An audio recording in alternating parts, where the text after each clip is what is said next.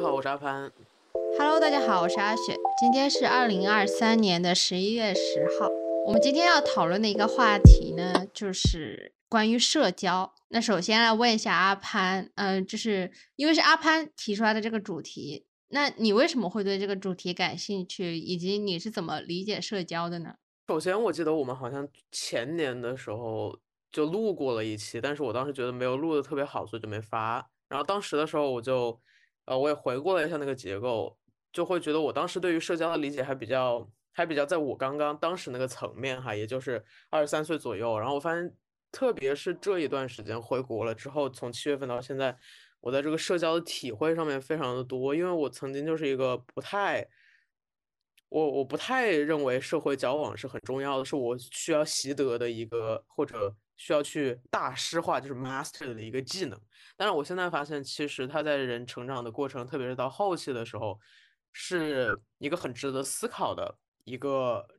过程吧，这样子去说。那我怎么去理解社交？其实我的观点啊，比较抽象的一个观点就是，我觉得它就和水一样，因为我觉得它应该是很淡的、很清澈的，但又它又是很必要的，而且是一种延绵的一个东西。它很抽象，但是具体的来说的话，就具体到我们人类作为一个社会型的一个群体。因为我我特别喜欢看一些那种动物的纪录片，然后我就会发现各种各样的动物的社交习性在我这里都很有意思。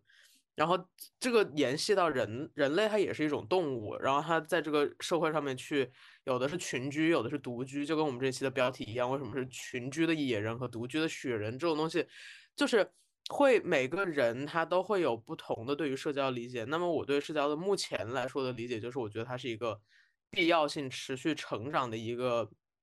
我作为一个人类，慢慢要去领悟到的一个社会技能和一个理念。对，你觉得呢？对我有一部分，我跟你的想法是一样的，就是它对于我来说可以说是一个工具吧，就是你把它当成一个 verb 这种感觉来讲的话，它是一个工具，就是人与人之间。需要有一些呃沟通交流的手段，然后还有一个社交对我来说的概念是，它是一个群体的概念，因为社交嘛，社交呃往往不只是只牵涉到一个人，而是多个人之间的这样子的一个交流，并且在交流中，呃能够产生一些价值以及不同的这种 behavior。它是一个对我来说，它是一个文化的产物，也是你所在的这个环境以及场景下的一个产物，所以它对于我来说，可能还有一个这一层的价值。嗯，没错没错，对我觉得我们两个的定义合起来，其实就跟我我们之前找到的，就是在这个牛津词典里面的一个整体的两两项定义是比较像的，就是它第一个定义就是 the activity of mixing socially with others，就是会有别人的参与，会和别人互动。然后就在这种社交、社会的社会的行为吧。然后第二个就是 the process of learning to behave in a way that is acceptable to society。这种 the act of adapting behavior to the norms of a culture or society is called socialization。就是它会有一个，嗯 ，norms of culture，就是这个文化、这个社会文化特性下面的一些规范啊。这个我觉得还是比较明显的，特别是在。呃，中国生活了这么段时间，然后西方生活了这么段时间，我觉得我们之后，但这个太大了，所以说我们我觉得我们这一期的主题会主要 focus 在就关注在第一个点上面，就是 the activity of mixing socially with others，这个就是比较宽泛的，因为我们如果要。到后面去讨论到不同的社会文化下面的一些常规的话，那后面我们也可以做一期，比如说在中国的社交，或者在在美国或者西方的社交、东方的社交这种，如果如果有这样一个区别，但是我因为我们都不是这个方面的专家，只能说从我们的这个个人的经历里面去体会，对。对，今天我们主要是要分成两个板块吧。第一个板块，我们是想聊一下，在我们自己的成长过程中，我们对社交看法的一个改变，然后可能会聊到我们自己的成长环境啊，包括呃家庭，包括学习，甚至是嗯，因为我现在工作了嘛，还有包括工作环境中的一个变化。那第二个板块就是我们会聊到，呃，一些我们自己对于 how to。在不同场景下社交的一些小想法和小建议，那这些东西其实都是非常主观的一个东西，所以大家也就是，呃，听个玩儿，然后，呃，如果你嗯，同意我们，你就对不对？你就跟我们一起交流。如果不同意的话，对，那你也可以发表你自己的看法，对不对？对，我们也欢迎大家给我们留言，就是比如说大家有什么困惑啊，或者是想要听更多的这个方面的故事啊，因为这个故事太多了，然后，然后有些故事呢，它又属于这个层层递进的关系，到了之后，如果就比如说我讲到某一个故事了之后，我会说，啊，之后可以再给大家讲，如果大家有兴趣的话，可以给我们留言。所以大家留言的话，也可以啊、分享一下自己对于这个话题的困惑啊，或者是对于我们讲的这些故事或者分享有更想进一步了解的，也可以告诉我们。嗯，对。而且因为这个节目也就是我们两个人在这边讲嘛，然后再加上我们两个人从小到大的很多很多的成长环境，可以说是相对类似的，所以可能不能包括很多其他人的一些想想法和环境。所以如果你们有其他的想法，也可以跟我们一起讨论，让我们也了解一下大家的想法。可以。那我们先进入这个第一个板块吧，就是我们在成长过程中对于社交看法的一个改变。阿雪，你你你要不先分享一下？好呀，对，我如果我其实是一个比较抽象的想法吧，我没有特别特别细到一个什么什么阶段到这没有嗯，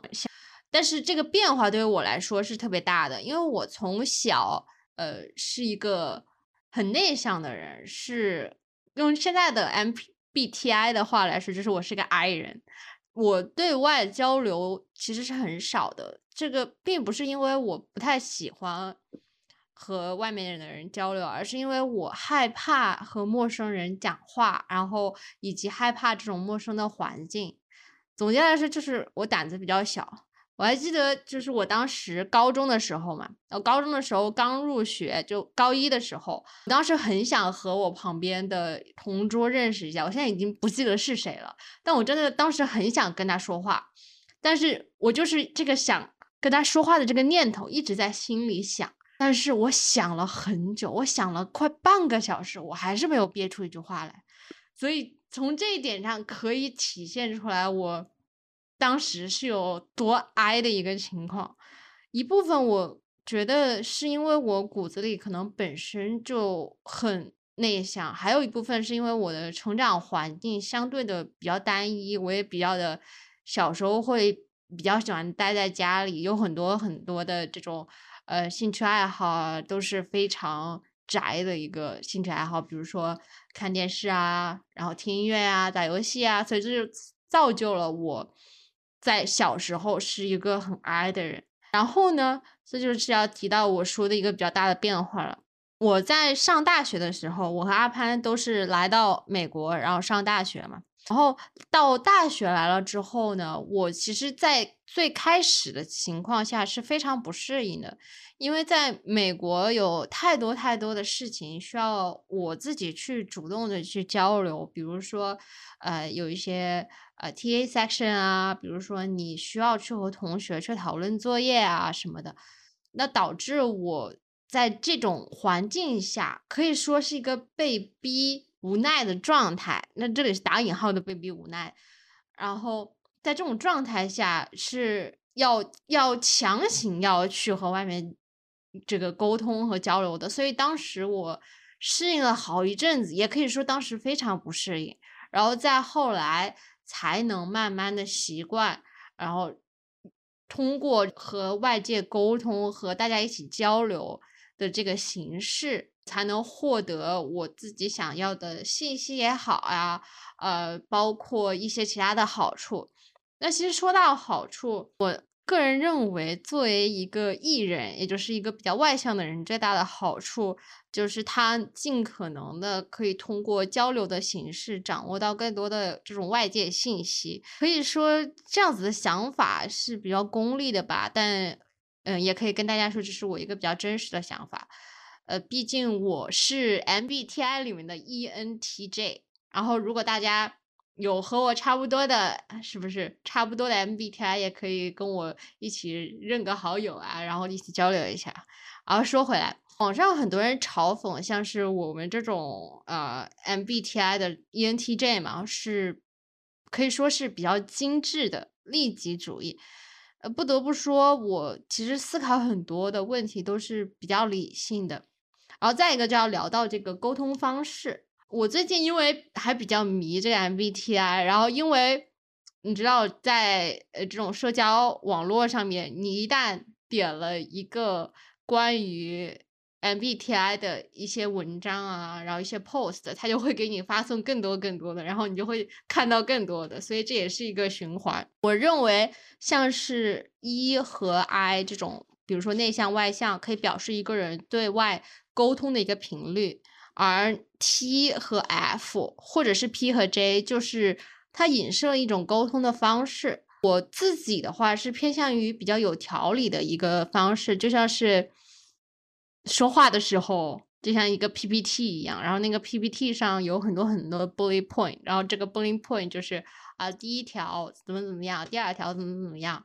它的优点呢来说就是条理很清晰，它的效率很高，但有的时候。我也会发现这样子说它的缺点就是会显得没有那么有情感，你就感觉这是个机器人，它就是有那么一二三四有一个框架，然后在这个框架里面说这些事情，然后说完了哦，也就说完了。嗯，所以它既有优点又有缺点，就跟很多事情一样是这样子的。举个例子来说，最近我在和几个朋友一起商量出去玩行程的时候。啊，出现了一些小小的分歧吧。我自己的主张呢，是在比较短的时间内把行程和酒店全部都订好。这可以说是我自己的一个习惯，因为我习惯比较高效率的在短时间内，然后完成更多的事情。但是可能我有一个朋友，他的习惯就是，嗯，多看看攻略，然后再慢慢慢慢的把这些东西定下来。呃，作为这个 J 人啊，我自己内心的 OS 就是，就是不要等啊！为什么要等？要等到什么时候啊？要再往后拖的话，不知道是不是这个机票啊、酒店啊什么，所有东西都会变贵。但是当时我没有说出来，是因为我在考虑，如果我说出来的话，可能就会就会引起某些不愉快，所以我当时嗯就说那行吧，我们就。这几天都看一下，过几天再定。但我发现过了几天也没有什么消息，所以我就又和大家说了一下。最后是在我的催促之下，把这个行程啊什么都定下来了。那这个呢，我觉得也可以说它是我刚才也说了，也可能是一个比较好的地方。做事效率很高，但也有可能因为每个人的这个习惯啊什么的不一样，然后这就会导致像我这样子会比较 pushy。然后我有时候其实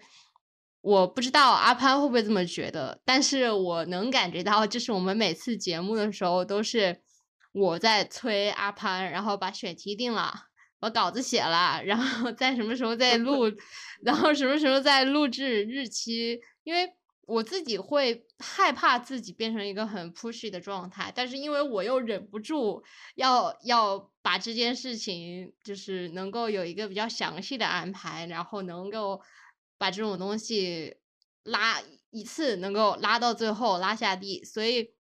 怎么说呢？我没有说是哪个好和哪个不好的意思，只是从我的角度来展示一个呃沟通和思维的方式。我自己是倾向于把事情都安排好，这个样子的话，一个人是没有什么问题。但如果是合作项目的话，如果碰见其他人拖慢进度，或者是没有在预定的时间内做完任务，我就会很难受。这个是我社交上比较常见的一个问题吧。我觉得这不是一个问题，我觉得这样挺好的。真的要不是你这么推进，我觉得你是一个推进很有效率的人。你这么一说，你把你的这个心路历程说了之后，我就更明白了，就是。其实这个也也是要很有信任感的，我觉得我们俩在这个方面还是比较互补的，就是就是你会去推，然后你也，但你不用慌，就是我一定会像就每一次我也几乎就像今天这样，就是我会在录制的前一个小时或者一个半小时开始工作，因为其实我自己是很清楚我需要多长的时间把这个准备充分，然后我也就是这么个时间，然后因为我我也是一个从小对于这个。时间规划很敏感的人，我会对于我自己要推进的事情，也会像你这个一模一样。但是就是说，我会呃，因为我会区分很多事情，就比如说我会觉得，嗯、工作方面的一些内容，就比如说我跟我的团队去推进的话，那我就也是会像你一样，把把所有的东西都安排好，然后告诉他们 deadline 是在什么时候之前，然后我会把这个 deadline 自动提前两天给他们，这样子的话，他们就会在我预期的 deadline 之前给到我。这样子的话也会去 push 他们，就是这个对于一些没有那么可以去 manage 自己的时间的人来说会比较好。但是分区的点就在于来说，我会觉得像录制播客这个是我们一直持续坚持的一个爱好，所以说这个爱好的话，我我能做到的就是我承诺的东西，我就一定会在这个时间内或者这个临界点之内去做完。然后有有很多事情，呃，我其实都是会赶在 deadline 之前完成，所以说这倒不是说我故意的啊，如果我能去把呃分配的更快一点、更有效率一点，我也会做。但是因为就是各种事情堆积，所以我每天的模块就是每天都有好多事情要推进，所以说在这个方面来说。我也确实就是很感谢你的这个推进，因为呃，因为我自己也确实是比较需要，就是有这个方面的 reminder 吧，这样子，对，所以说我不会觉得不好，我觉得这是一个互补的东西，然后还是一个基于信任的，所以这也是我们我们两个在这个朋友的这个交往过程中，慢慢的，毕竟我们是从小学可能就认识了到现在，所以说就还是比较难得。然后你刚刚也提到了这个 MBTI，其实就我一直以来对 MBTI 就是一个怀疑的态度。嗯我因为是这个样子，首先呃，在一个场景里，这个场景呢，它就有有日本人，有呃来自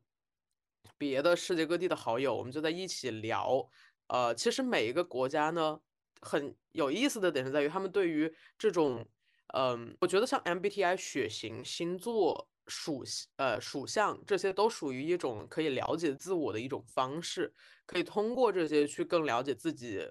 可能在这些方面来说，它虽然是一种标签化，但它也有一些它的道理在。好，然后我们如果一起聊天的话，我们就会发现韩国人特别信这个 MBTI。好，大概来说，就是韩国他们社交圈子里面，他们就会聊这个，对。然嗯后日本的社交圈子会聊血型，中国社交啊圈子会去聊聊很多。我一直以为就是可能星座占主导，但其实并不是。还有什么紫薇八卦，什么属相，什么这个还有什么就是五行，各种各种各种，好多好多，就不同的人 聊不同的东西。所以说，我觉得很有意思，就是了解这些都很有意思。然后，嗯嗯。我觉得就是 MBTI 这里面有意思的一个点是在于，我们可以在，我觉得它的变化来说是一个，它是会有变化，就它它在人生不同阶段是有变化。就像你一开始说的，你可能小时候比较 I，然后后来你告诉我的是 ENTJ，right？然后嗯我我是觉得我可能跟你完全相反，就是我小时候其实很 E，然后到了某一个阶段开始，我会觉得，我觉得跟大家社交都没有什么意思，然后我就自己一个人玩儿，然后我就变得比较 I。然后我现在的话，而且我是三年前的时候，当时我们同学也是在一起做了一个测试的时候，我是 INFJ，嗯就嗯是比较注重于 F，就是比较注重于感感受感觉。但是后来发现我读了博士之后，然后我很我我中间经历了很大的一个这个转换，就把我的整个的脑子可能换了一个，就变成了一个。现在我就是一个 INTJ，我我上上个月做的吧，做了一遍，因为另一个朋友又又让我看一下，因为他不相信我是 INFJ，所以啊他让我做，然后我就 我嗯。做了个 INTJ，所以说我其实后来我也不跟别人谈论这个东西了，我会觉得如果你很相信的话，那我们也可以呃就这个方式当个兴趣聊一聊，或者是别的方面。就是当我们发现它整体拿出来，在表象来说啊，就是这几个字母，但是其实你如果要去挖深一点，什么年龄、什么阶段、什么样的变化的时候，就和星座一样，你如果只去了解，比如说它本身是你什么时候出生的一个星座，那它还有什么上升啊、月亮啊、五行也是一样，比如说什么金木水火土啊，还有什么大金小水啊，这种东西很复杂。就是你如果要 master 一个这样子的东西的话，也是很需要时间去钻嗯研的啊。所以说我也还是比较敬佩这种东西的。嗯，嗯嗯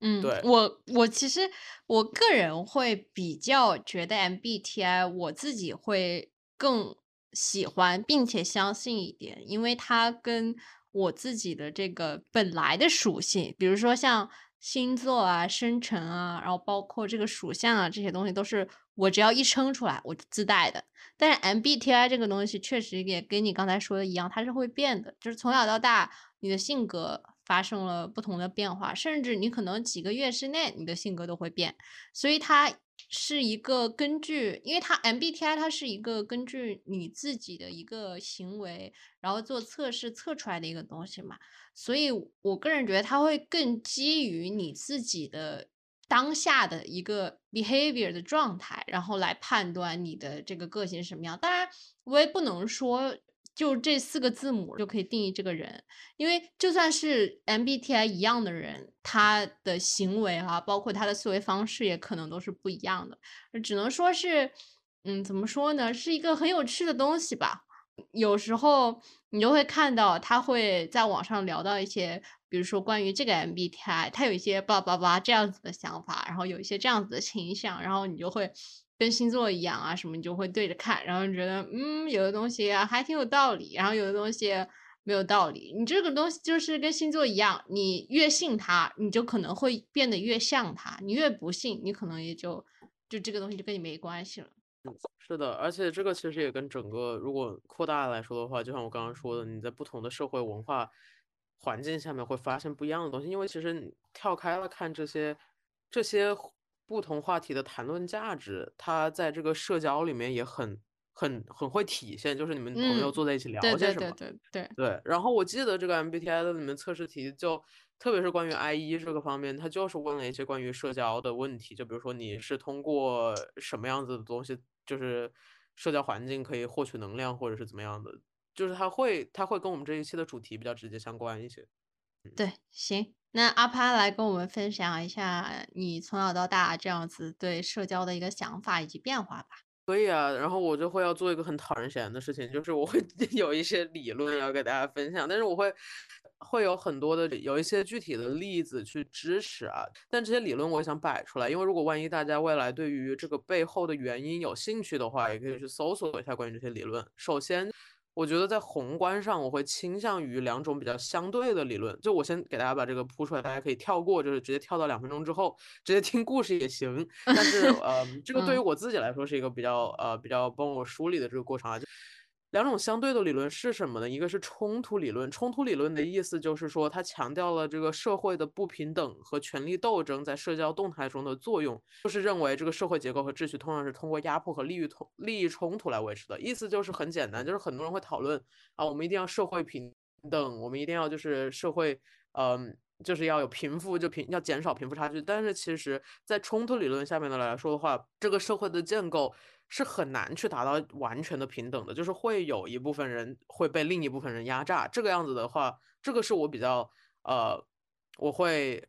相对去认同的一个理论。同时呢，我也会去认同一个完全跟它相对的理论，就是结构主义理论。这个结构主义理论呢，看待社会结构和其功能是如何帮助社会维持稳定和。秩序，就比如说像是家庭啊、教育啊，还有宗教机构，都会看成一个维持社会结构和秩序的关键要素。这个相当于这一系列的理论，它就是把我们人类的社会把它结构化了之后，就比如说一些人形成一个家庭，一些人形成一个公司，一些人形成一个宗教机构，一些人形成一个什么东西，这些由人类形成的这些东西，它在整个人类社会里面起的一个什么样的要素？通过这一系列的这种结构性的建立，把整个人类的社交关系去形成起来，让人们就慢慢的可以在这个社会上面去建构、去发展。所以这两个理论呢，都是我会去思考的。就是我在和人接触、和机构接触，或者是在这个社会生存的时候，我会去想，呃，这些理论他们在实际的这个。例证里面会会有什么样的作用啊？就是因为因为有的时候在外面会跟别人呃聊天的时候，我就很敏感的去捕捉到。哦哦哦，他原来他背后他其实可能没有想到这么深层的东西，但是他可能就是以这样的一个理论或者主义在生存的一个这么样的一个人类啊。然后，那么在实际操作上面，我会这么去看社交社会交往的一些东西，就比如说交互理论。交互理论就是说。社交行为是基于个体之间的成本和收益的评估，人们倾向于去最大化自己的利益而最小化成本。这个就是一个在原始社会里面，呃，最基础的一件事情，就叫 barter。这个也是一个最基础的经济概念，就是我有这个，你有那个，我们两个交换，然后有了一个这样的初步的社交关系。嗯，然后再就是社会学习理论，就是社会学习理论呢，就是观察、模仿、模拟在社交行为里面的学习，就是比如说孩子会通过观察大人啊，或者是周围的人的行为来。通过学习，然后就成为了他社交的一部分。这个也是比较相似。就比如说，我和谁的接触比较多，我更我觉得这个人是我偶像啊，或者是我更崇拜他，然后我就会可能更慢慢的、慢慢的，我就会潜移默化的去模仿他的一些风格，就就是会有这样的事情哈。然后再就是符号互动论，这个是我最近领会，因为因为我最近在学手语，我会发现很有意思。哎，我也在学，真的假的？真的我想学。因为我其实一直对手语都很感兴趣，因为我觉得它是一门非常神秘的语言。对对对，我觉得对一开始可能就会觉得这个很酷吧。对，当然这是一个题外话，我们可以之后再聊。哦，我我觉得很神秘的语言，可能对于我来说更像那种秘密协会的秘密协会的那种语言，就是写一长的那种秘密符号啊，就是比较神秘。是是是。但是我觉得手语在我的理解上面来说，因为是首先我最近接触到了很多那种嗯特殊教育机构，然后他们其实就是在手语这个两个两个原因，一个是开发手语类别的去做这个特殊教育的话，成本非常大。然后就是因为很少的人会去做，然后包括你要创造一些，你现在就是要把一些我们能说出来的话的语言去创造成手语，就是有的时候没有那么多词汇可以用手势去表达，所以你还得还得去创造，所以它的成本很大。然后第二就是，我觉得在语，我就在思考，在人类拥有语言功能之前的一些互动，可能就是在这种符号和手势里面建立起来的。就比如说我指你啊，我指我自己啊，然后包括这种。呃，你你的手有一个什么样的动作，它代表了一个什么意思？所以它这个其实就是属于一个，也是一个社交的行为。那那像这个扩展开来的话，就是我们人与人之间的沟通的时候，会在呃，大家有没有听说过？可能会有听说过，就是一些比较。特别想要表达自己的想法的人，他往往觉得会觉得语言还不够，他就会手舞足蹈的在那里表达。对对对，我经常就会这样，就是你现在有可能 看不到我，但我的手就是在不知道在动些什么，就是在动。嗯嗯，对，所以这是这个是互这个符号互动论呢，它在一些比如说心理啊、犯罪学啊都会涉及到。比如说去观察人的肢体语言，它就是一个，它就是一个社交的里面中间的一个一个东西，对，是要呃肢体语言和表情啊什么的，对，嗯嗯嗯嗯，对，还有一个就是我觉得手语很有意思的地方，就是手语不太能通用嘛，因为每个国家它的手语都不一样，所以对对是的，是的，对，所以这个也挺有意思的，能感觉到每个国家的它的语系，然后一些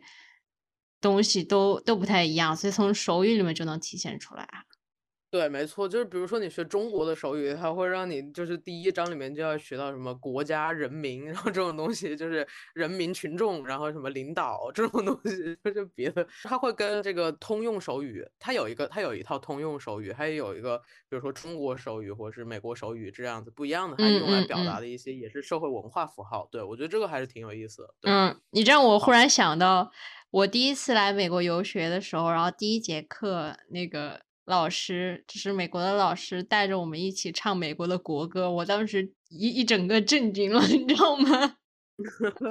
真的很好笑。嗯嗯。哦，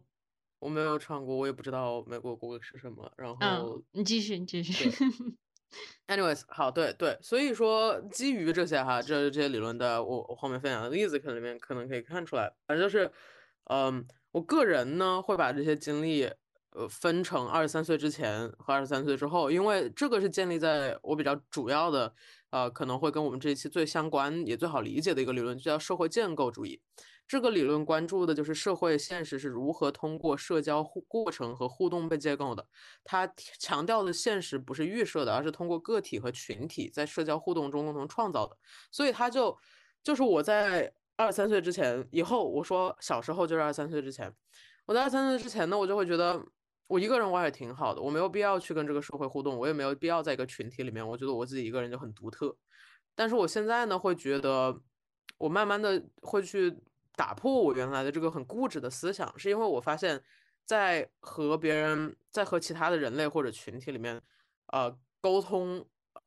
反而会就是会一定会促进一些东西出来，有一些新的东西跑出来。呃，是我一个人再怎么跟自己玩，也可能没有办法达到的一些事情。所以说。我会去推翻我原来那个很就是很喜欢自己待待在家里的一个一个状态，因为那个时候我可能就会很叛逆的说，哎呀，别人都没有意思，我就自己玩最好。然后但是现在的话，我会觉得啊。你你再你再长长，你再长大一点，这样子再去看一下这个这个，我经常就是之前在小时候的时候就会听一些导师说，但我还没有理解。那么现在的话，我可以用这一期稍微来回顾一下，从因为特别我理解到就是二三岁之后到现在，我每一年的大跨步的成长都开始和与人互动相关了。所以说，我想分享的呢，也都是基于个人的经历。人类的社交行为是很复杂、很多样的，所以说，就像我们一开始说的，就当故事听就好了。所以说，嗯呃，我就从四个方面来说吧，一个就是家庭，一个学校，一个工作，还有一个同辈这四个角度。好，嗯，首先哈，我的从小到大的这个社交态度和形式还有变化是非常剧烈的波动的，所以我可能会有一些比较极端的故事，但是他们都是真实的例子。第一个呢，就比如说家庭，我觉得一个总结来说，我小时候我对家人。来说就就是一个词，就是一触即发。就我小时候对家人的叛逆阶段，从十岁一直持续到呃，一直持续了十多年，人家二十多岁，呃，大学毕业左右吧。但是我的形式是有变化，就我小时候一不开心我就吼我家里人，然后。然后后来呢？高中之后我就开始，我就懒得理任何人，我就随心所欲的搞自己的事情。就比如说，我跟我爸妈其实一直都对我很好，一直陪着我，从住宿到我被学校赶出来陪读，然后什么的一直都陪着。但是呢，我就记得很清楚，当时我刚初中住宿的时候，当时的呢家长都会送孩子，比如说周日晚上就送到宿舍，然后就帮他们收拾啊这种盆子啊碗啊零食啊铺被子啊这种东西。有的有的家长。可能就很忙就不来，就孩子都是自己来的。那我爸妈每一次都来，然后每一次帮我弄很久，但是我就很垃圾。我当时的时候，当时只要他们就有一点让我觉得很不耐烦，就比如说我坐在床上，他们非要收东西的话，我就会觉得，我就会很大声的吼他们，然后我嗓门又特别大，就当时我们全楼层都听得到，我就是会让他们赶紧走，我就很跋扈，从小就这样。但是我不知道为什么，然后对于我的家人，一直以来容忍度和耐心都极低，再去。但是我在外面，我跟任何的朋友啊，或者是老师啊，或者是别的人相处，我都会还还是很有耐心、很 nice、很善良的一个人。但我就是对家人无法做到这一点。然后我发现，就是转折点是在于我初中初三那年升高中的时候，十五岁的时候，我就开始和自己进行这个持续性的深入的对话。我就会找一个小树林，我就在那个小树小树林那里。有两个凳子前后排，然后每天晚上我就不回家，我很很晚了，比如说八九点的时候，我就坐在那个凳子上面自己跟自己讲话，就大晚上的。我讲着讲着我就发现了，我就不会再去埋怨我父母不懂我，因为我觉得除了自己，就是人人类啊，除了我，我当时这么觉得，我会觉得除了自己的尝尝试去了解自己和自己沟通以外，我没有给别人机会，我也不觉得别人有这个能力来懂我或者理解我。所以说自那以后。十五岁之后，我就开始自我沉淀，然后自我沉淀到了现在二十五岁，我觉得我起码是学会了沟通啊、倾听啊，还有共享时间。就是我觉得这个是跟还有尊重，就是尊重家里人，这个是呃在人的慢慢的成长过程中可能会慢慢领会到的。那有的人他可能就是他如果没有这种自我思考或者自我反思的这个过程的话，他很难。呃，甚至就是到了三四十岁都还无法理解这一点啊。但是如果有的话，所以我在这个地方要强调的一点就是，我觉得社交很重要的一个事情其实是从自己开始的。就是社交虽然它定义的是我们要跟别人相处，就是要去和别人互动，但是我觉得，嗯，起码对于我来说，它的第一个这个点是在于，我觉得我得先了解自己，我把自己定义为了一个。他人，然后去通过这个样子和自己的沟通，更了解了自己到底想要什么。这样子的话，我才能把自己摆到这个社会中间去做一个做一个好人。对对对对对对对。我我也觉得，就是我们之后 how to 呃第二个 part 的时候，我们会聊到一些我们自己的想法和小建议嘛，所以我们也会聊一些和自己相处的一些呃想法，和自己相处如何能够高效的和自己沟通。所以刚才阿潘说的也很对。反正就是和家人这一块呢，我到了现在，就是我这一次回国了之后，我就。还是有，因为之前不在国内的时候没什么时间跟家里人相处，所以现在在国内的时候，我就做了这么一件事情，我就我就很努力的把所有的就是可能六七个家里的人就是组织在一起，他们都是各自都很忙的感觉啊，就我就不行，我就非要拉着他们，我就非要拉他们跟我们一起玩，然后我就想玩一款桌游，呃，这个就没有广告费，我就不讲是哪一块了，但是这个桌游还是挺适合呃让大家一起培养这种这种共同一起玩的这个东西啊。当时我组织的时候，我就是。特别累，就是我这个人叫来了，那个人也不愿意，然后还有就是有人勉强的来了，然后就一直玩手机，然后也不参与。但是其实最后呢，大家就是都会，大家玩完了之后，大家都会笑着说，哎，这一点都不好玩，再也不要玩了。但是我觉得其实这就够了，因为其实重点就是在于，其实就是家人的陪伴啊，还有这种时间啊。大家就算到了最后啊觉得不好玩，但是其实大家也都还是笑着说的，对不对？就是大家还是玩完了，然后有这么一个。有这么一个过程，那不一定就是能保证每个人都开心，并且大家都是成年人了，有很多自己的事情。然后这个就跟我家人也会有的时候就会组织一些，比如说出去玩啊，呃，露营啊，或者是一起去旅游啊，这种东西，它都是一个。社交的，所以我在这里这个例子想强调的就是，社交过程中他会有矛盾，他也会有不开心，他也会有开心。但是重点其实是我会想说，对于家人来说，不管怎么样，他们是家人，只要不是说有那种不可调和的矛盾的话，还是想要去建立一些联系的话，可能多花点时间和精力去在这个家庭家庭活动里面去，就会好一些。嗯嗯嗯，我我非常同意。对我们之后其实对又要 Q 到下一个 part，就我们之后也会聊到一些关于和最亲的人的相处的一些小办法嘛，因为。我自己也能感觉到，因为不只是阿潘有这样子的感觉，我自己有时候面对我的家人也会有这样子的，就是平时可能我是一个情绪非常非常平和、非常非常稳定的人，但不知道为什么有时候和家里人在一起就莫名的能触发我一些点，那个脾气就就噌就上来了，就真的很神奇，这就是和最亲的人才能。产生的一个一个电流，包括这样子的一个反应吧。所以，呃，和最亲的人，大家反而是聊到沟通，很多人都会说啊，你怎么和陌生人沟通？你怎么和你工作场所里面的老板和你的同事怎么沟通？那这些人其实并不是你最亲的人，只不过可能跟你在某些方面有一些利益的关系。但其实我觉得，大家最最最需要。学会沟通的一个是自己，还有一个就是最亲的，就是家里人。嗯，没错没错，对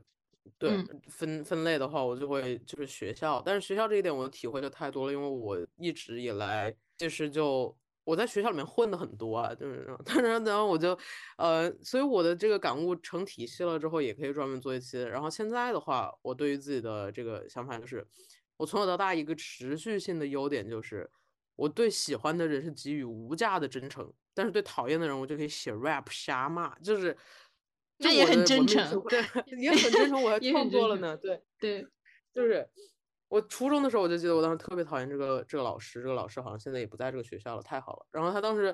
但是我就属于我没有那么多气，就是我不会持续的，我只要发泄完了，我再不理这个人，他离开我的生活，就是不在我的世界里就好了。然后我当时就。因为他说我们班是线下班，他说我们班就是 交钱进来的班，然后我就很烦，然后当时就晚自习的时候写了一长段三分钟的 rap，没重的那种，没重字的，就是有脏话没带脏话的，就把他骂了一遍，然后还唱给他听，然后他就他就被气走了，然后我就对，但是但是我觉得这个很重要，呃，不是这个对讨厌的人怎么样，但但是对喜欢的人，因为我是对于。就反正我是一个对人就是很真诚的人，不管真诚的讨厌你还是真诚的喜欢你，但是我给的这种喜欢就是很就无价的，就是从头到尾的，因为嗯，就是这个很关键，就是因为这样的话，只要是我喜欢的老师，我就可以为了他，就算我不想练这个，不想学这个。我就会为了他，比如说我就会学学钢琴，学得很好，然后报考声乐，然后唱歌也唱得很好，然后这个英语、语文也都是满分。那我讨厌我数学老师，所以我数学就五十分。后来有个好的数学老师，我后来数学就九十分。然后所以每天呢，我也钻研这个历史啊，然后经济、商务我不复习都可以全校第一，就是因为我会觉得我如果能在这些方面做好的话，他们就会很开心，就没有辜负他们。然后这就是。而且我现在就是我是为了就是这十年后，我为了报答我当时初中的心理老师对我的照顾，我就会我现在就是在进行一个三个月的回到学校的一个这个公益的宣讲。那就是因为我很喜欢这些老师，然后他们往往他们都是人美心善，然后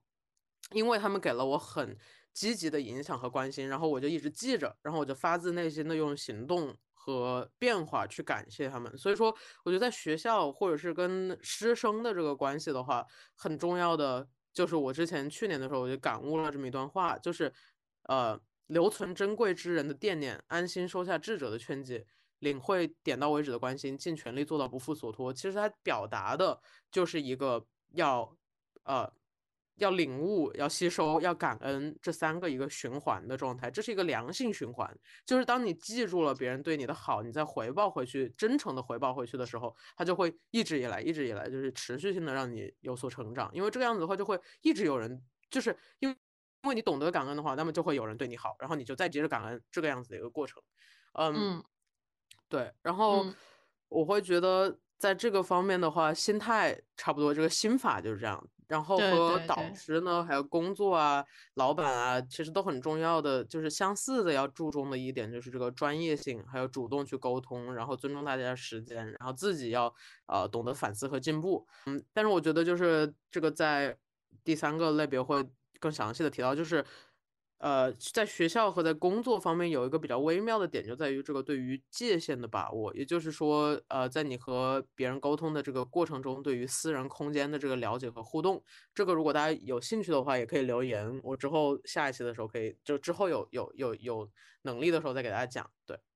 嗯嗯嗯，对对，刚才阿潘说有一点，我觉得我还挺认可的 啊，就是阿潘其实是是一个很真诚的人，这个点可能是。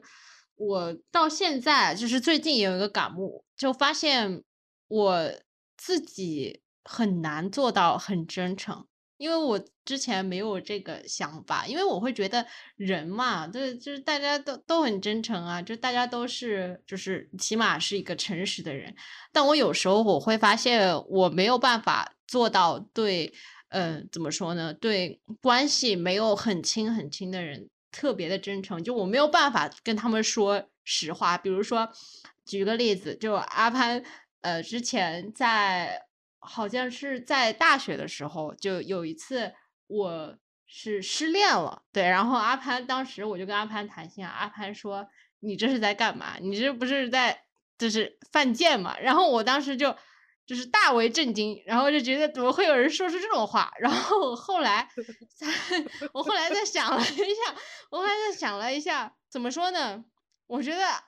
阿潘说的这个只能说是话糙理不糙，而且就是如果不是一个真的对你比较真诚的人，可能。没有办法说是这样子的话，所以我还是还是挺感恩阿潘的。虽然说我当时大为震惊，我现在学会了说话的艺术。我觉得这个 这个是我们之后要讨论的这个 交流沟通方式，因为因为就是现在更要注意的是什么呢？就是就是以柔和的方式去表达真实的话。因为我确实我觉得这个真诚以外的话还要真实，然后真就是这是我自己对自己的这个定义，我性格就是这个样子，就是我确实就是我没有办法说假话。然后我也慢慢的，但这个是需要，其实说句实话是需要有有强壮的背景的。什么意思呢？就是我得有承担任何的后果的这个能力。就是比如说我说完这句话，有可能我们的关系就没了，但我可以承担这个事情，就这样子。对，所以我一我我为了保证我的我这一辈子可以真实的跟人说话，真实的表达自己，嗯呃，我也。你必须是一个比较勇敢的人，就是对对对，你你要表达，就是你要承受一些你这个表达之后的后果嘛，所以你你得是一个勇敢的人。所以，我从这方面来说，我觉得我是一个胆子比较小的人，就是我会顾及很多，就是一些未知的一些结果带来的恐惧，所以我没有办法和阿潘一样做到非常非常真诚，就敢爱敢恨。我只能说我。暂时还不是一个这样子的人，但是我希望我以后能够慢慢的往这个方向发展嘛。也不用往这个方向发展，因为我已经我已经从这个方向抽离了。因为我现在在做的是一个，是的，勇敢是一个方面，但是你要有勇有谋。就是我发现，就是确实我得真实，然后确实我也有能力去支持我的真实，但是有的时候呢，特别是在未来更复杂的这种社交关系里面，就是你就是需要学会用什么样的话语、话语言或者行为表达，能真实的不背叛自己的想法的同时，也让别人舒服，这个也很重要，因为你不想得罪每一个人吧？我就是我就是就是，比如说你现在如果再跟我说一些什么事情的话。我肯定就不会，就是像当时，比如说大学的时候那么那么直接的去说了。我会更啊，比如说倾听呀，然后去呃给出更多的问题啊。而且就犯贱这个词，可以有一百种的表达方式。就是，那你这不是对于自己的时间都不太尊重吗？这种这种感觉，你知道吗？就很圆滑，你知道吗？这对吧？就非常圆滑。对 对，还是 被时间打磨了。对对对。但是呢，这个是是有意义的，我不会觉得这个是一个，我觉得这是一个成熟的过程，它不是一个就是背叛自己的过程。所以只要是只要是在这个仍然保持初心吧，就很简单一个例子，我跟那种很就是很比我在我之上的很多人，就是很有资历的一些人，我在跟他们沟通过程中呢，也会发现就是很多人跟我想的很不一样，很不一样，基于他们各自的这个成长经历，但是就是我能做到就是我不认同你。我一定不会点头，但是我可以不说话，就是这个样子。嗯嗯嗯，对，嗯嗯对，各持己见，我觉得这样子挺好的。这也算尊尊重吧，我觉得尊重这个还是慢慢要去领会。对对对对对，嗯，然后接下来就是关于工作，因为就是今年下半年的时候，我就开始就是就是在关注，就是我是专注于自己的研究的同时，因为机缘巧合认识了很多朋友，然后我就开始同步的进行了一些项目的规划，所以。我目前就是在领导两个项目，然后就有了自己的一些小团队和队员。然后在这个过程中呢，我就时常反思自己。然后我觉得这个经验是很宝贵的，因为它让我更能领会到我的导师或者上级对于我的一些 困扰来自于哪儿，也更明白自己作为这个领导的人，一定一领导者、引领者一定需要或者不需要哪些品质的队员在我的团队里。所以这个。当然了，就是不同的这个呃领导或者风格啊，或者企业社会啊风气的要求就很不一样。就比如说呃，就比如啊，就是像中，就我了解到他们要的大部分人就是很听话的人，很乖的人。很好，那这个这这样的一类人呢，他们有他们就就是说，你如果很乖、很听话、很会办事儿，然后就到了这个地方，然后就愿意听着你的领导，跟着你的领导走啊，那他就特别好。但是。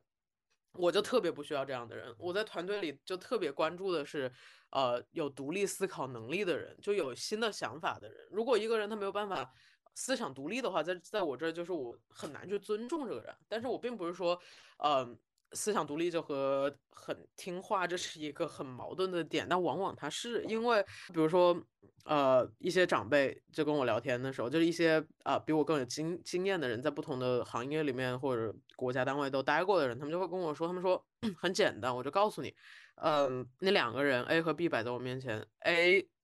就是我让他做什么，他就会去做；B 的话，我告诉他这个方这个这个想法，他可能会还说就是啊。你这个想法有什么样子的能改进的地方？什么什么什么？好，那我作为领导，我在表现的过程中，我可能就会觉得，没错，这个 B 呢，他很有自己的想法，在大家面前我就会表扬他。但是，一旦到了晋升的这个阶段，我就会去晋升 A。为什么呢？因为他不会怎么去喧宾夺主，他也不会那么的光芒闪耀，他就是一个嗯，按部就班去往上走的人。所以说，他未来可以成为我的一个有力的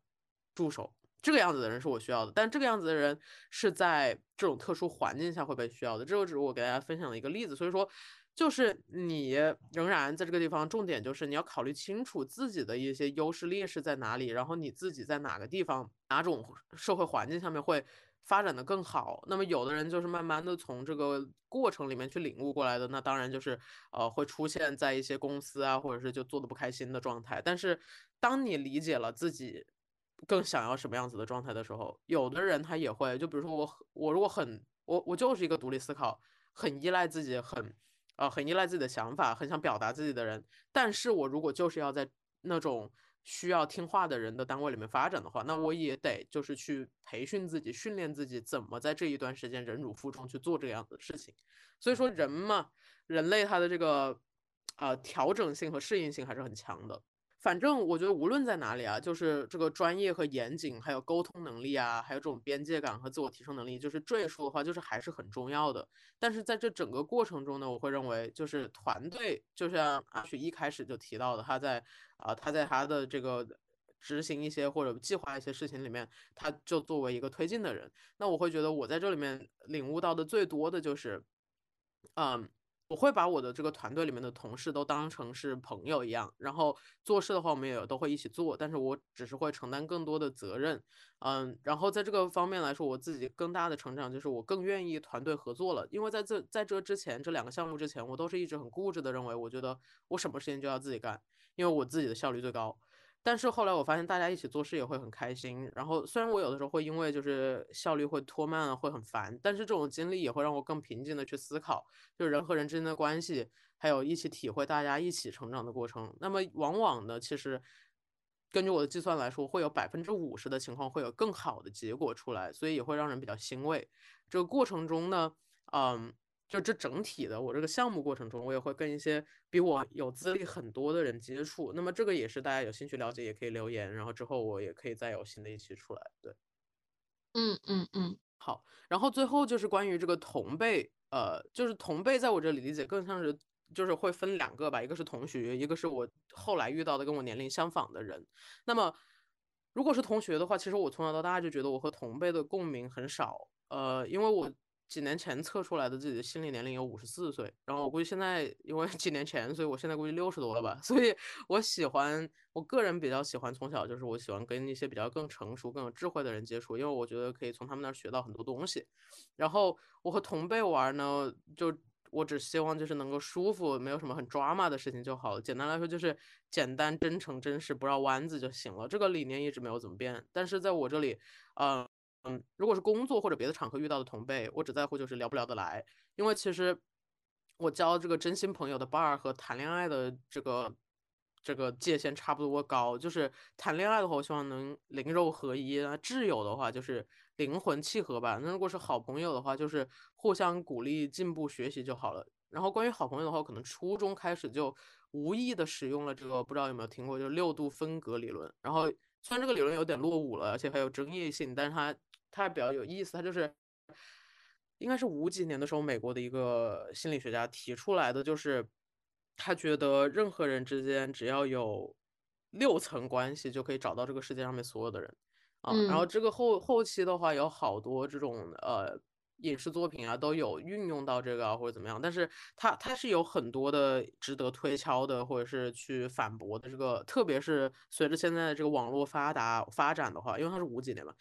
我我印象中是这个样子，大家可以指正。然后具体的操作就是，呃，我会我会就是隔每隔一段时间就想一下，我脑子里面想一下我最内部的这个核心交友群有哪些人，然后呃这个时间跨度会越来越大，就比如说我之前会一年一次，但是现在就是三五年进行这样的一次。然后现在再回去看，我初中当时就画了一个小图，那个那个小图就是比如说一层一层的下来，啊这一层有三个朋友，下一层有五个朋友，下一层有十个朋友，然后我就觉得很有意思，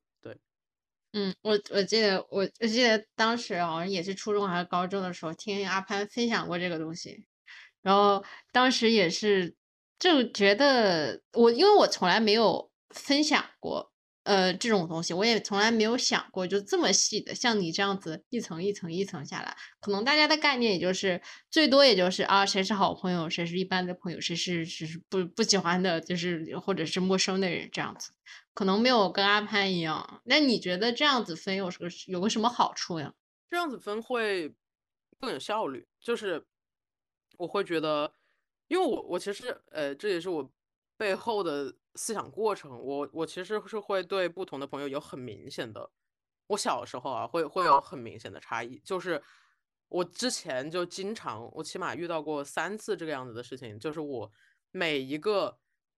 阶段的。很一些很好的，后来变成很好的朋友，他们都在我面前哭过。然后他们哭的原因就是说，为什么不能跟我当好朋友？然后我当时就很，我当时很迷茫，就初中的时候、高中的时候，包括大学的时候。然后他们后来就会孤立我，也不是说孤立我，就是不跟我玩了，就会有一长段时间不跟我玩，因为他们觉得他们很在乎我这个朋友，但是我没有很在乎他们。然后我就会很困惑，因为呢，我初中、高中的时候，我当时就会觉得。我已经有最好的朋友了，我没有办法再把精力分给更多的最好的朋友了。然后我当时就直接的跟一个同学说出了这句话。但是其实就是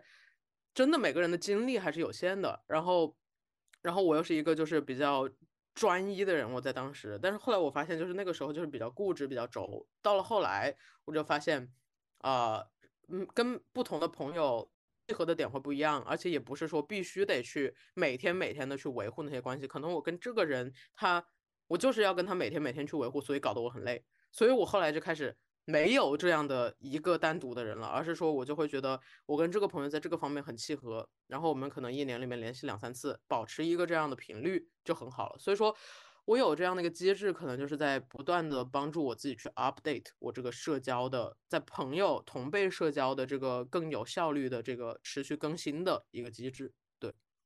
嗯，好，那我们可能接下来就要进入第二个 part，然后这样子阿潘跟我也可以分享更多自己的一些，呃，像阿潘他自己本来就有一些非常理论化、非常方法化的东西，也可以更多的分享一下。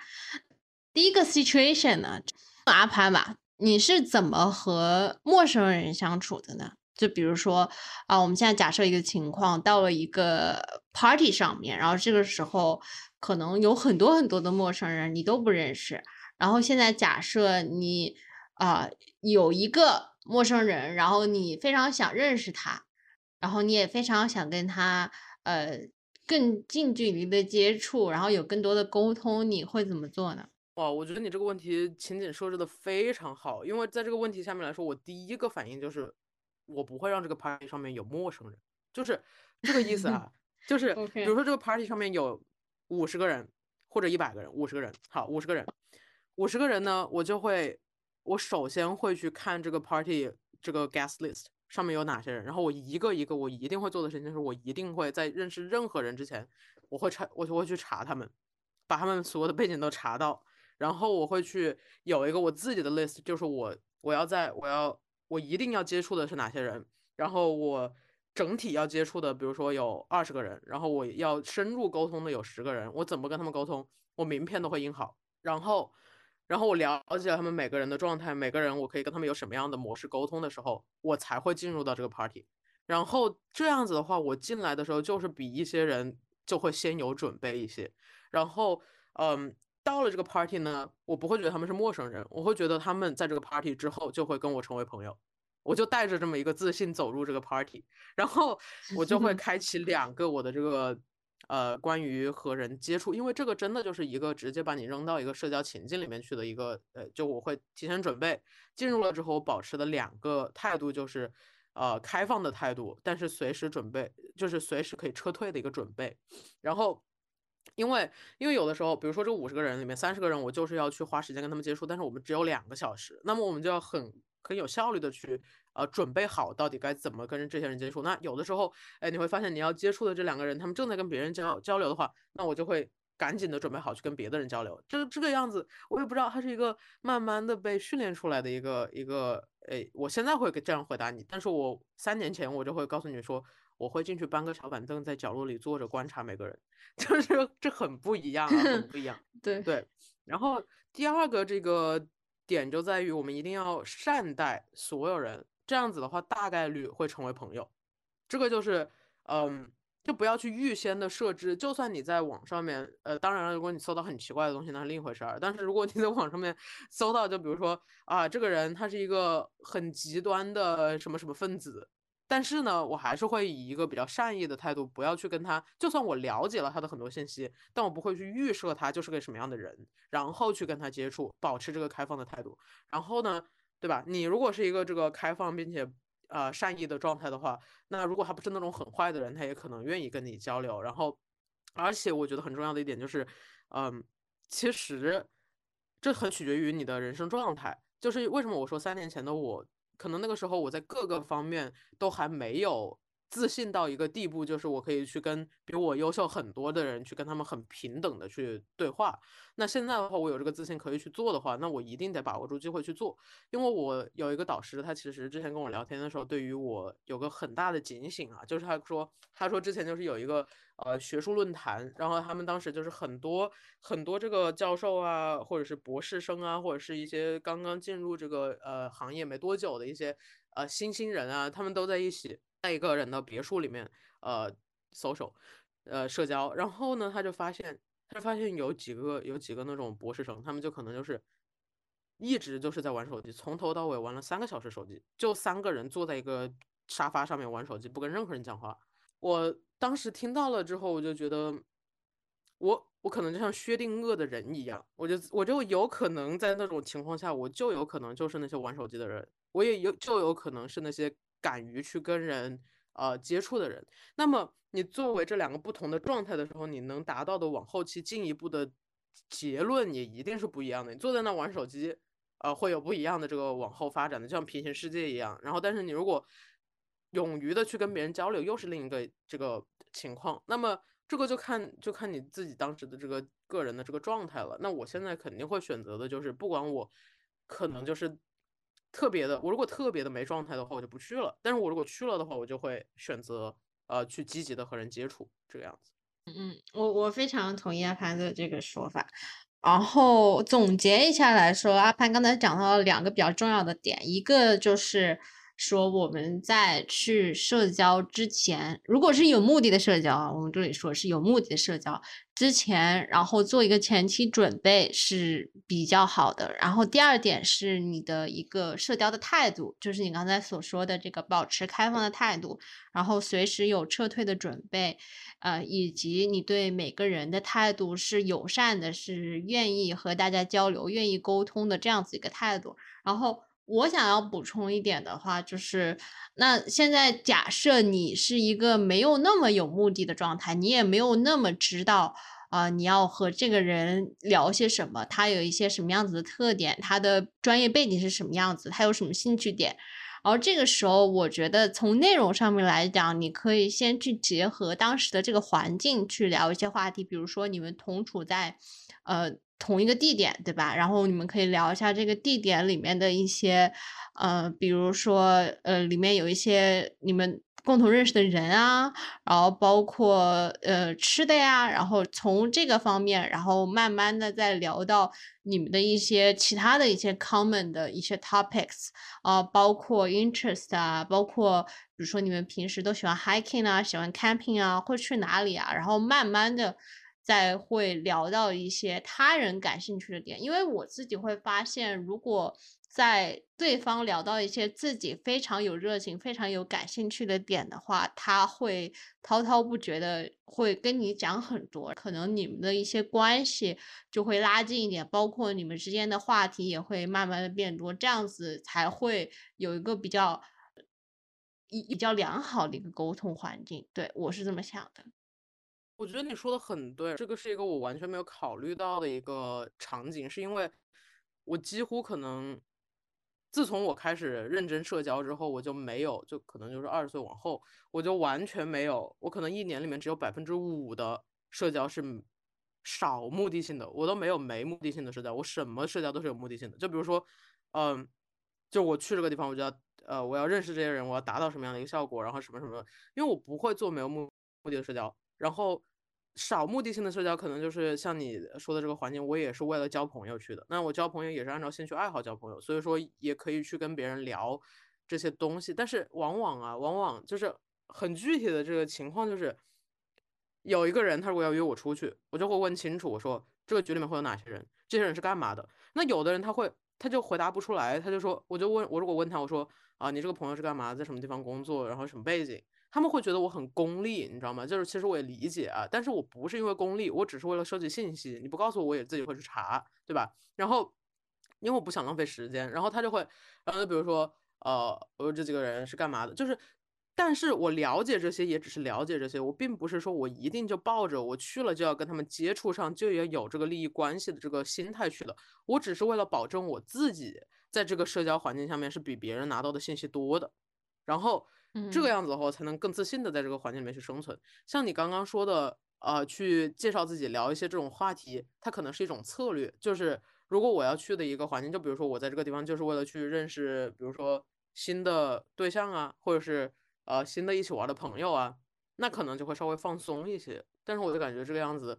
这个样子在我的这个生活里面出现的机会好少。你会经常，你会你会比较多一些这个样子的社交情况吗？其实是这样的，就我自己的社交有很多情况也是带着一些目的的。但是你要这么说的话，因为每个人做每一件事情都是带着目的的，有可能你你有时候社交的目的就是为了社交，这也是一种目的。所以说，嗯、嗯但你很难去辨别，就有时候你会抱着某种的目的，比如说，呃，我去的这个场合，我是为了。呃，某个爱好，或者是你是呃为了去和朋友社交，但是你在这个朋友社交的场合，你也会遇见一些其他的人，然后这个时候如果产生一些你不得不和别人社交的情况，或者是呃你虽然说不是认识这个人，呃，但你可能对他呃有兴趣，然后你想要跟他做朋友，或者是你想更了解他，然后这个时候，所以我说的是一些。呃，和你刚才说的一样，是一些比较策略性的一些怎么去呃 icebreaker 的这样子的方式吧。哦，我明白了，我明白了。哦，那这个方面的我，哦，我觉得我我理解了。你会主动的去做一个 icebreaker 吗？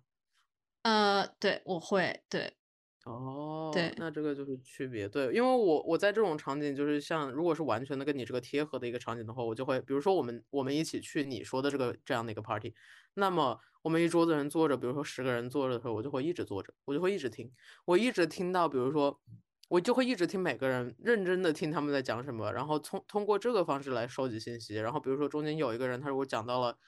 哎，他对什么什么东西比较有兴趣，然后我就会记着，然后我再会去。在后面就比如说单独的去跟他联系，这个样子。对，嗯嗯嗯嗯嗯，对对对。行，那我们下一个场景就是啊，就是说你是怎么和讨厌的人相处的？那那阿潘先来说一下，作作为一个这个十分真诚、十分勇敢的人，你是怎么和讨厌的人相处的？我就是没有讨厌的人，我就是很少。嗯，对，因为我讨厌的人都已经都已经就会在当下我讨厌他的那一刻不多不多于十秒的这个情境下面他就走了他就不会再出现在我的生活里了。对，对，因为没有没有没有。OK，对，嗯因为我很奇怪，我当时一看到这个情境的时候，我就在想，为什么不问如何跟喜欢的人相处？然后又一想，哎，喜欢的人相处就这么相处嘛，每个人都喜都有，就是就是喜欢的人嗯开心的相处嘛。但是嗯就是我确实就是我就是只喜欢跟喜欢的人玩儿，因为我本来就是时间就很紧，我干嘛还要去膈应自己？然后不喜欢的就会不联系了，就是就是，而且我很善于说那些看起来，但是很神奇的一点就是。这些讨这些我讨厌不喜欢的人，他们可能到现在都不知道我讨厌或者不喜欢他们，因为我很很会说那些看起来很轻但很重的话，就比如说，就比如说巴拉巴拉一段话，你多保重，然后就是三句话，然后呢你多保重，然后我们就再也不联系了。就是我觉得就是讨厌的人就不值得我多一秒钟的思考，我只要当下嗯我会觉得通过我的分析，我跟他这里这里那里那里不和，且短时间内无法改变，那么我们就。但是我们也要做人留留一线嘛，就是就不至于说就是就我如果觉得你就是非常讨厌我，一开始都不会跟你接触。就比如说有那种人，就是呃，因为人都是慢慢的了解才会有一些情绪的波动，就起码你得了解个五分钟十分钟吧，好吧。然后但是就仅仅如果在五分钟十分钟之内，我就会觉得这个人呃，然后我就就我连联系方式都不会加。但是后面如果加了联系方式，再有了这些接触，再慢慢的觉得这个人不行的话。那么，那你也不能就说啊，我很讨厌你走，不可能，不可能，就这个是一个情商很低的行 为。他走不了，他走去对哪儿？对啊，对啊，对啊。然后就是你可以做到的是什么呢？他再来，就是我遇到很多，其实我遇到很多人哦，他们都是，他们就是在我面前会说，哇，我好讨厌这个人，但是在在面对那个人的时候，他们还是会别人找他们帮什么忙，他们还是会去做。这个地方我点名道歉，我不点名道歉。那就有这么一些我很喜欢的朋友，他们就是无法去，嗯、拒绝一些他们讨厌，就是会被他们不喜欢的人利用到。所以我会觉得，就是在这种情况下，要善于拒绝。所以我有点好奇，他们是他们只是说就是碍于面子的原因吗？你你会知道他们是为什么吗？就我其实因为我也没办法做到，所以我有点好奇为什么会这样。我觉得就是有些人不是面子，我觉得不是面子，就是呃，我就感觉面子的话，它是一个更复杂的一个情境下面来说了。嗯，我个人是特别不喜欢面子这个概念的，但是确实它它很存在。我觉得以我的分析来说的话，是那些人，这是一个两个双方的。我觉得社交如果涉及到多于一个人，甚至是你和你自己的话，它都是一个你要去多考虑，要考虑各种。就是这个人和那个人和那个人那个人的所有的这个情况，它是一个互动的。所以说，我觉得首先的第一个原因就是因为对方会持续的找他，然后第二个原因是他不善于做这个方面的沟通，就是他怕把话说成什么样了，就会就会让他在不仅在这个人面前，或者甚至在这个圈子里面，都会给他这个人的设置造成一些影响。所以他会考虑的非常多。往往这个样子的人，他是。他是会很敏感的考虑到更多，他反他不是说就是呃就是因为单一的一两个原因或者是一个自己性格的原因去拒绝，就是去不善于拒绝，而是往往他考虑的非常非常多，更敏感，所以说他会更细化的去维护这段关系。那么在此基础上呢，而且就是也一定是对方是不断的去 push 这个这个关系的，所以说。这个就很难去，所以我也不会去说他什么，但是我就会去，呃，有必要的时候我就会去提醒一下他，并且告诉他可以怎么跟别人交流，去改变一下自己的想法。但是人的想法都很难改变嘛，没有办法。嗯，对，我觉得对，这是一个怎么说呢？就是人际关系本来就是一个比较复杂的关系，但我觉得有时候如果能做到比较简单，也是挺不容易的。嗯，是啊，但是这个就会很舒服啊。就是，那你觉得呢？你觉得？如果让你不是很喜欢的人，你会怎么样？就我其实这个方面还跟你挺像的，就就我就不要跟他讲话了，就是 就不要让他出现在我的生活里面就好了。但是就是我会设想啊，因为现在为止我还没有，因为我觉得这个 scenario 我给的会比较极端，就是我我说的是讨厌的人，可能大部分在生活中你没有。那么多就是非常非常讨厌的人，但可能也就是你在某些方面有些不太喜欢的人。那我举个例子，比如说，如果你在你的工作中，在工作环境下就有那么几个同事，我这里没有在在在对号入座任何人的这个这个成分啊，所以我只是在假设，如果在工作中或者是你在学校里做某些 project，然后。你恰巧也就分配到了一些你不是特别愿意合作的人，但是这里的人也没有说你就是到讨厌他不想跟他说一句话的程度。那如果在这种情况下，我觉得如果是我的话，因为我是属于一个比较理性，然后比较专注于结果的人，如果要达到一个结果，比如说你们同在一个 project 里面，你们要完成这个 project，我就会。把自己的注意力集中在这个事情本身，然后如何去用一个高效沟通的方式去达到这个结果，而不是专注于这个人上。哦，我明白了，就是对你这个说的一个点，其实我觉得我们讨论的可能更，如果如果更细致一点的话，是一个短时间内情绪的一个事情，不是说一定就有这么一个人他很讨厌或者很喜欢，而是说。跟他相处的过程中，他会让我感觉到开心或者不开心，这个我就会呃去直接的去体会到。但是这并不能表示他一直以来，他未来说不定他有改变或者我有改变。那原来觉得开心的事情，觉得现在觉得不开心；原来觉得不开心，现在觉得开心。所以说，我会觉得这是一个在不同的情绪下面去怎么应对和人沟通或者相处的这个这个这个话题。对，嗯，对，对，然后。因为我突然想起来，你刚刚在聊就是关于不是很喜欢的人的时候，我突然想起来就有这么一个，我最近就有这么一个不喜欢的人。然后我刚刚也提到了，我小时候不喜欢的人，我就会写 rap 骂他。我现在高级了一点，我会我会写诗，很抽象的去说他。对，可以。我那个我最近创造的这这个诗啊，他现在也不知道。对，但是我说的是他，我就是基于他的这个这个模子去 创作的。但是我会觉得这个这个为什么跟大家分享呢？就是每个人的情绪宣泄的渠道可能不一样。然后就你在社交过程里面，为了保护自己，也像我刚刚说的，因为你比较敏感，或者是到了未来比较需要在乎自己在一些社交场合的形象，那你怎么在这个情况下再去宣泄一些你对一些极端情况、极端的人的厌恶呢？对，你可以通过把它抽象化，你让这整个，你让就是很简单的说，你骂这个人，但是你你这个人不知道，他可能感觉得到你在骂他，但是。但是其实你在说一个全人类的形象、全人类的情况，那他就没有办法怪到你身上，对。然后别的人看了每，因为每个人去理解一个创作的时候，他会有不一样的理解方式嘛。那有的人会觉得，哇，你这个写的啊，是不是在鼓励我们？你这个写的是不是在呃，就是在批判现实？我这个写的就是因为我在骂这个人，就是在我心里我自己是知道的，但是。在别的情况，这个这个就是一个策略吧，这个相当于也是一个策略，就是如果真的想要表达自己，但是又不想影响自己的这个这个整体的这个社会中的形象的话，可以通过这样的一些方式。嗯嗯嗯嗯嗯，对对，嗯。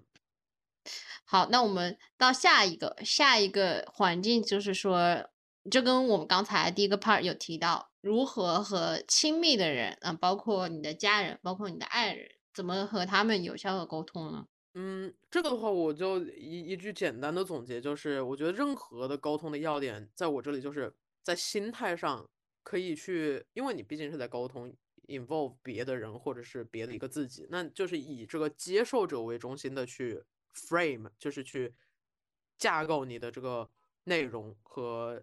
谈话的形式，然后表达方式上呢要清晰直接，因为你没有办法，这个也是基于一个接受者为中心的这个。这个心法，因为你只有最清晰直接的，他才能明白。有的时候你跟他说一些很抽象的东西，虽然如果你觉得这个人他在他跟你的这个思想是契合的，你说抽象的，他反而会理解更多的话，你可以去。但这个是一个更高端的一个交流形式，但是基础的沟通形式，在我这里来说就是要清晰直接。然后效果上呢，要考虑到要有力、有效、有用、有亲和力。所以说，语言表达还是一门艺术，你觉得呢？对你这个非常的简练，对，就是我会觉得，因为我自己其实也跟你刚才说的一样，我也经历过之前有一些在家里不当的发泄情绪，然后其实发泄完情绪，也发现自己做的这些事情也不是很对，就反而是你发泄情绪之后，你没有感受到你情绪发泄之后的轻松，你只是觉得。你让你爱的人，然后你的亲人承受了一些，就是你这些不当的情绪，所以我觉得我后来反思了一下，我觉得不是特别好。呃，而我觉得比较有效的一个做法，就是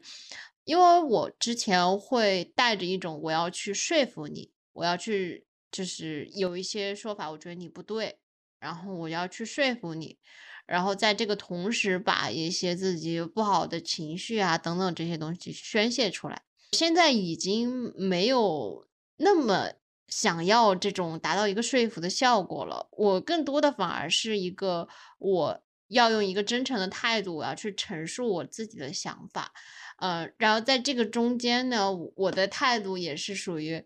呃，我陈述了我的想法，然后你有你的想法，我也有我的想法。我们其实并不需要就彼此说服，然后达到一个统一，而是说我们有一个真诚的沟通，然后最后能达到一个，然后各抒己见。呃，大家就甚至是在一个态度不是非常一致的情况下，当然也不是说所有东西都可以不一致，当然就有一些。无无伤大雅，就是有一些并没有需要达到一些核心价值观啊、核心理念的东西上面，你有一些各抒己见、有各执己见的想法，我觉得都是 OK 的。所以我现在的态度也没有非常的像之前那么的让人 overwhelming 了。就一那既然没有很想要说服别人，我的态度包括我自己的情绪上面，我会觉得也会更加稳定一些。嗯，我觉得是的，我觉得这是一个很重要的，也是心态的，就是就是我已经准备好了，我坐在这儿，我我愿意听你讲出你的想法，我们的想法就算不能互相接纳，但是可以尽力去理解了解，这个就是一个很很大的一个一一步往前走的一步。对，那在此基础上，我会觉得我现在，因为我我会觉得我跟任何人，就特别是亲密的人，我跟他们的沟通是想达到一定的效果的，就是我会我会自己思考好，我这一段我们这一段对话，我想要达到起码最最底线的一个变化是什么。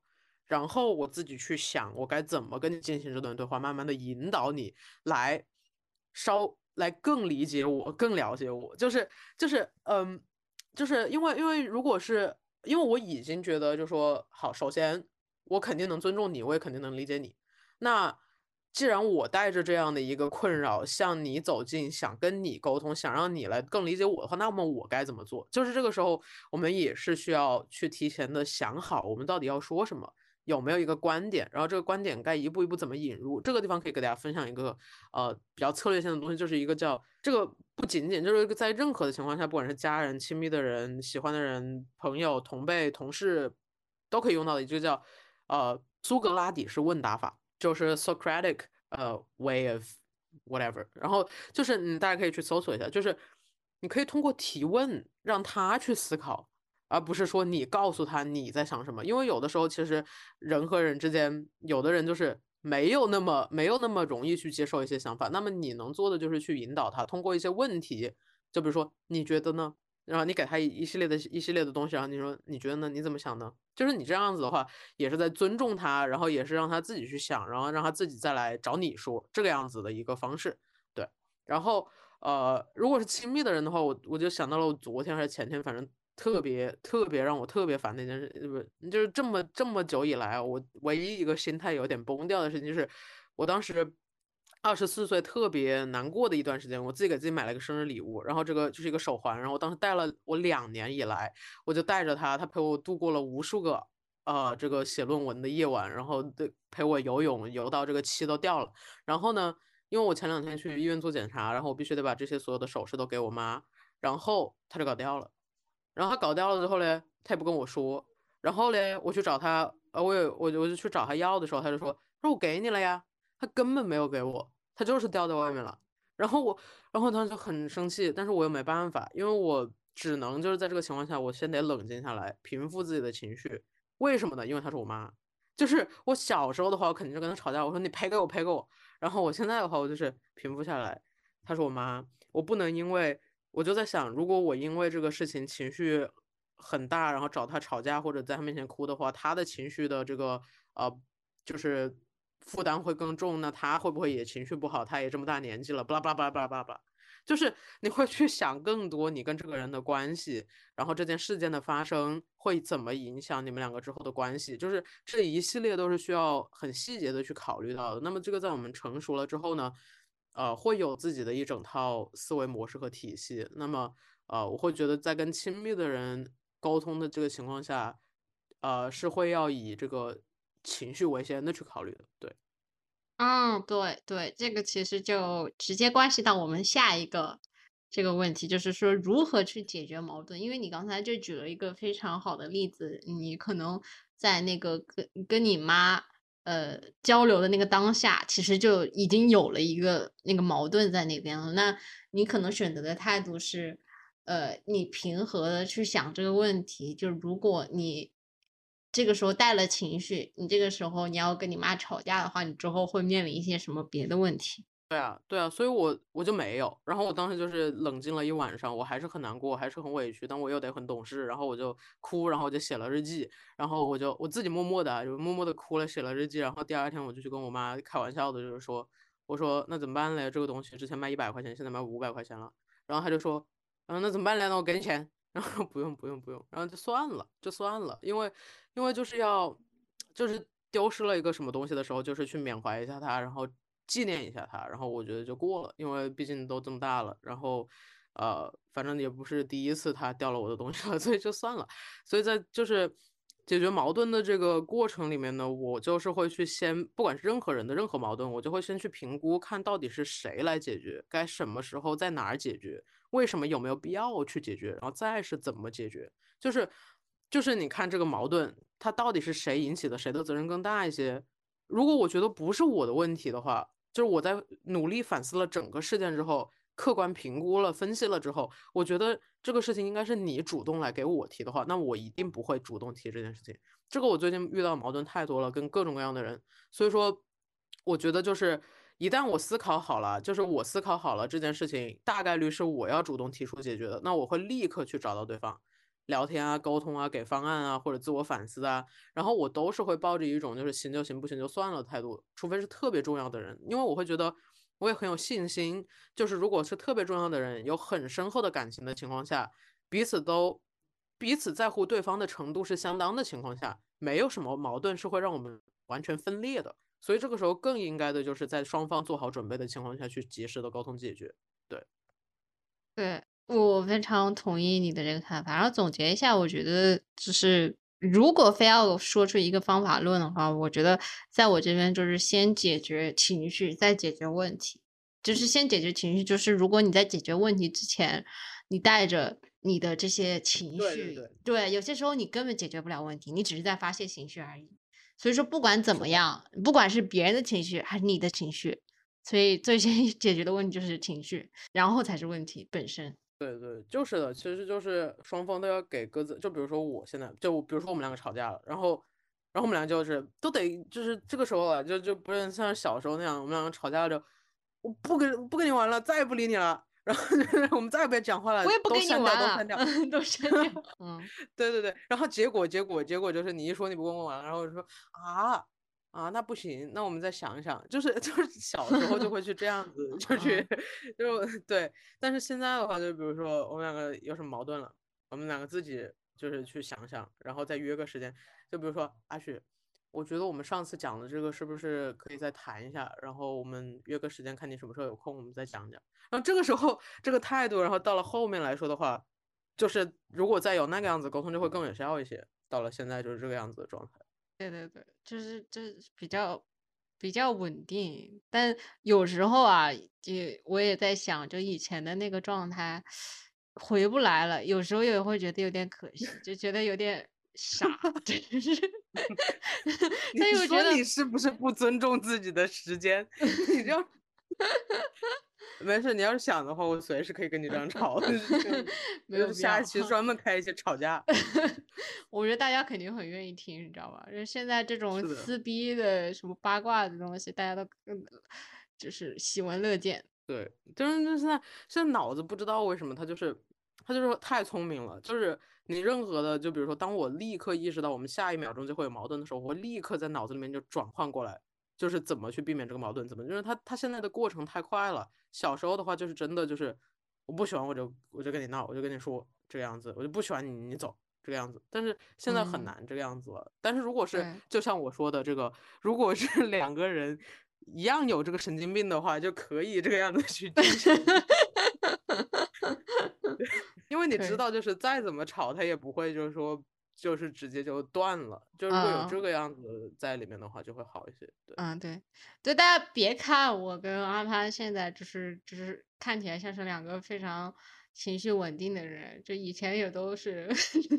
大吵大闹，对，以前都是疯子，以 前都是疯子。对对对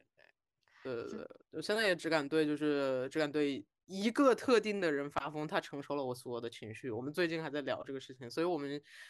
怎么说呢？这一整个社交的呃这个题目哈，就是说在群居或者是独居，这个都是我们个人的选择。然后当一个什么样的人，不管是野人还是雪人还是好人，都是我们自己的选择。那就是我们也只能给大家分享到的，就是啊一些基于我们各自的经历，加上一些我不知道从哪儿得到的一些理论。给大家 分享一下这个比较系统性的，可能有用也没用的一些小建议吧。嗯，如果大家有有更多的想法的话，欢迎在下面给我们留言，或者是因为我中间也留了一些悬念，大家如果想要听我跟更这个就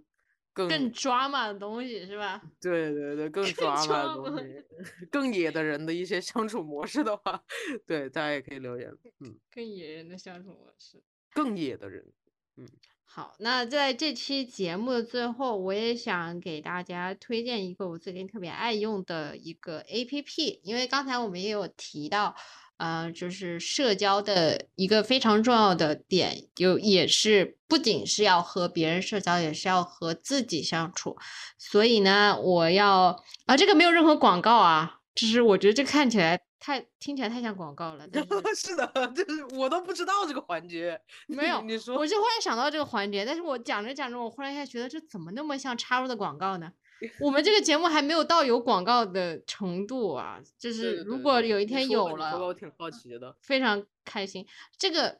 这个 A P P 呢，它是一个冥想的 A P P。然后呃，为什么我会知道这个 A P P 呢？是因为我之前在上那个一个瑜伽老师，就是如何去成为一个瑜伽老师的这个课的时候，然后是这个课程里面推荐的这个冥想的 A P P 叫做。Inside Timer，然后这个 A P P 完全就是免费的啊，就是如果大家有任何 concern 的话，它是有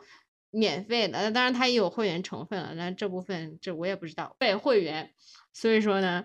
呃，它就是一个有很多很多不同的嗯这种 uploader，然后还有一些呃 tutor 和 teacher 在上面有一些呃。就比如说几分钟的课程也好，然后几十甚至一个小时的课程也好，就是取决于你想要一个什么程度的一个冥想吧。我自己有时候脑子特别乱的时候，是挺喜欢尝试冥想这种东西，因为它会瞬间让我的脑袋清醒，然后能够让我的脑子安静下来。所以在这也。非常推荐给大家。那当然，你要是想要助眠的话，这个这个 app app 也是可以的。所以，如果大家有想尝试的话，可以试一下。呃，再次声明，没有给我们任何广告。我觉得这个 app 对，嗯，对，我觉得就是为了证明我们没有打广告，就是我给大家分享一些比较，呃，就是我自己没有用，因为我不是太特别喜欢用各种软件，所以说我。呃，一系列的这个方式，就三个方式吧。从我从小一直到现在来用的，就是和自己相处的这个模式。呃，一是写日记，就是你有一个自己的日记，呃，日记本，我给它起了两个名字，一个是叫小黑，一个叫小黄，然后他们就是呃继承关系。反正我已经写了十几年了。然后通过写日记去反思自己啊，任何事情你都可以可以记在里面，然后就自己跟自己说话的一种形式。呃，因为你很多东西你写下来了之后，就是一种对自己的思绪的一个梳理。然后第二个就是呃，大家也可以回顾我们之前做的一个思维模式，还有脑功，就是记忆力训练的这个，其实就是相当于你在自己找一个舒适的地方，呃，不管是自然啊还是家里啊，就你舒适安全的一个环境，你就坐下来。然后去想，就跟冥想有点像，但是，嗯，更多的是你在建构一个属于自己的一个非常安全的世界。然后在这个世界里面，你可以进行的是一种实际性的对话，你不会，就是千万不要觉得就是自己跟自己说话是一个很就很有问题的行为啊。因为我从小到大就这么做，然后我也没觉得自己有问题，就是因为就比如说我就会我坐在这里，然后我就想象另一个人坐在我对面，然后我就跟他聊天，我就会问我说。你今天的这个困惑到底是来源于哪儿呢？然后我自己就会巴拉巴拉在自己自己在在回答自己，就是我我觉得我这个地方的哪些哪些问题是因为什么？然后我就会接着继续问，就相当于这个 combine 了冥想加上一个苏格拉底的问答形式，就相当于你自己对自己在进行一个苏格拉苏格拉底的问答模式。这个其实是很有办很有很有呃效的去帮助你呃梳理自己的思维思绪。其实到了终点的话，这一系列的。啊，不管是方法也好，形式模式或者是建议也好，都是帮助自己去了解自己到底在想什么，这个是很重要的，这个是一辈子可能都会去要 master 的一个技能。对对对，我觉得和自己沟通是非常非常有效的。我自己也是有很多本日记本了，之前我好像也跟阿潘都跟都在那个节目里面聊过，写日记其实是一个非常有效的方式，它也是一个非常有效的可以记录的方式。所以你有时候翻一下你之前的日记，也是会觉得很好笑的。是的，是的，是的，对。那那今天的就是很多干货了，就在这里摆着，很多小故事也给大家分享了。如果大家有任何的这个对于我们之中谈论的话题有任何更多的兴趣啊，想听更多的东西啊，都可以给我们留言。你们自己如果有这方面的困惑啊或者有这方面的建议想要给我们分享啊，也都可以，欢迎大家给我们留言。感谢大家收听这一次的节目了，然后希望大家有一些收获也好，而有一些自己的想法也好，都请跟我们一起交流吧。好的，那我们这次节目就到这里，好的，谢谢大家收听，我们下次再见。下次再见。